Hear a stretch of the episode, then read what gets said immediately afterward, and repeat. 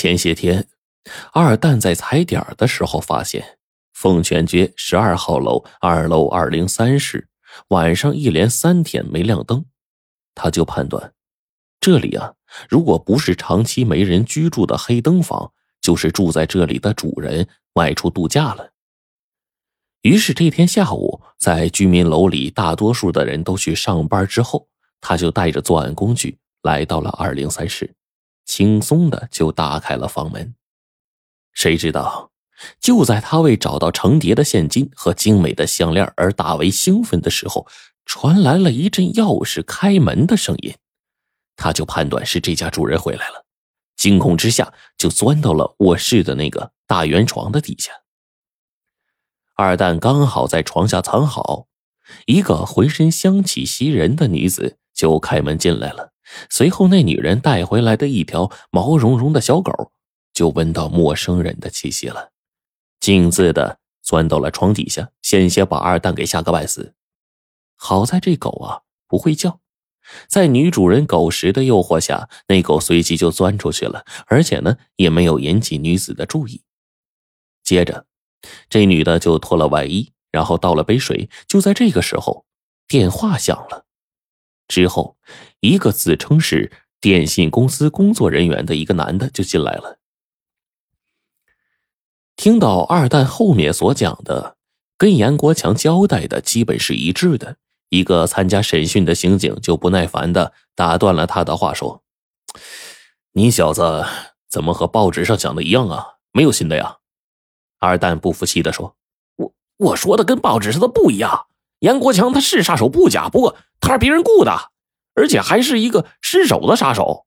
真正杀死那个女的的另有其人。说到这儿，停下来不讲了。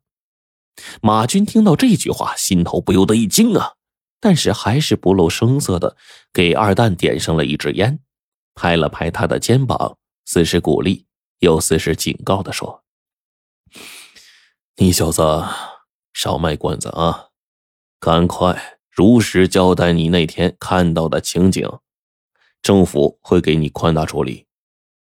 二蛋深吸了几口烟，然后就继续说：“原来那天严国强把吕萍打昏之后，又企图强奸她，结果呢，吕萍就被他给折腾醒了。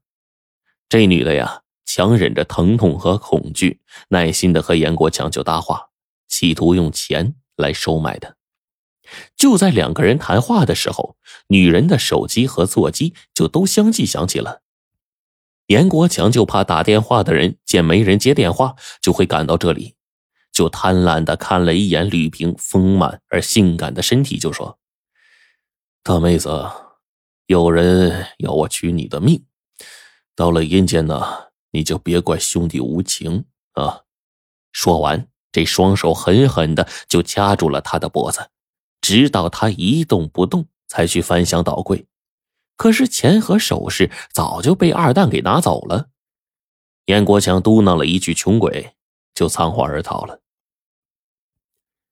马军的判断被证实了，严国强并没有完全说实话，他隐瞒了受人指使行凶杀人的重要情节。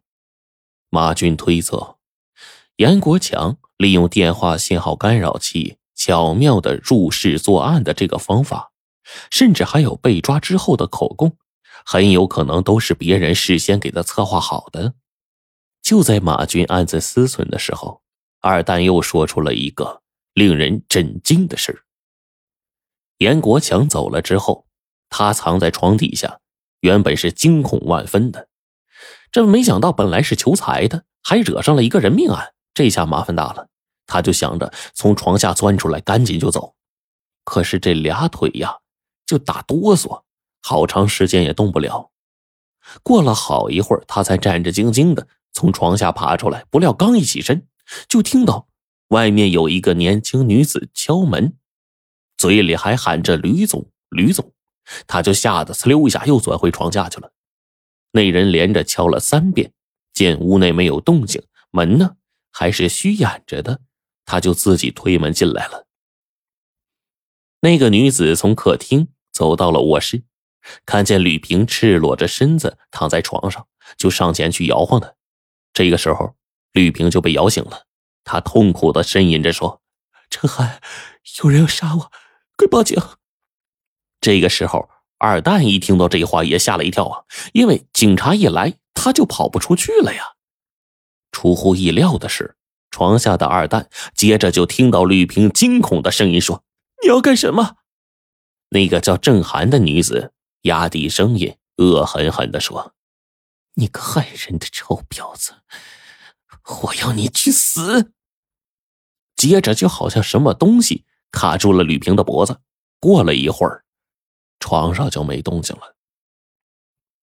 郑涵杀死吕平之后，开门就往外走，二蛋也抓住这个机会，一咬牙从床底下爬出来了，麻利的抹去所有的脚印，闪出了门外。